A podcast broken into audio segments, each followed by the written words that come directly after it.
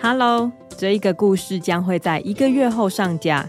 如果想要现在就听到没有广告的版本，请加入一起说故事的 VIP 频道。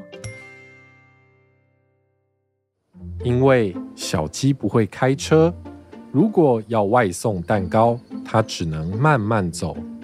可是，一直提着蛋糕走路，会把蛋糕撞得乱七八糟，鲜奶油会融化，草莓也会变得水水的。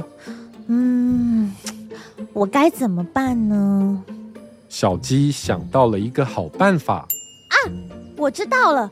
我可以先把蛋糕烤好，然后准备鲜奶油、草莓，带去来来的家，在那边把蛋糕完成。聪明的蛋糕师小鸡按照计划烤了香喷喷的海绵蛋糕，然后把鲜奶油和草莓都放进保冷袋里面。他背起全部的东西，准备出发了。哎呦，差点忘了。小鸡拿了塑胶刀子、纸盘子，还有蜡烛，放进他的袋子里。嗯，小鸡蛋糕店的蛋糕外送员出发喽！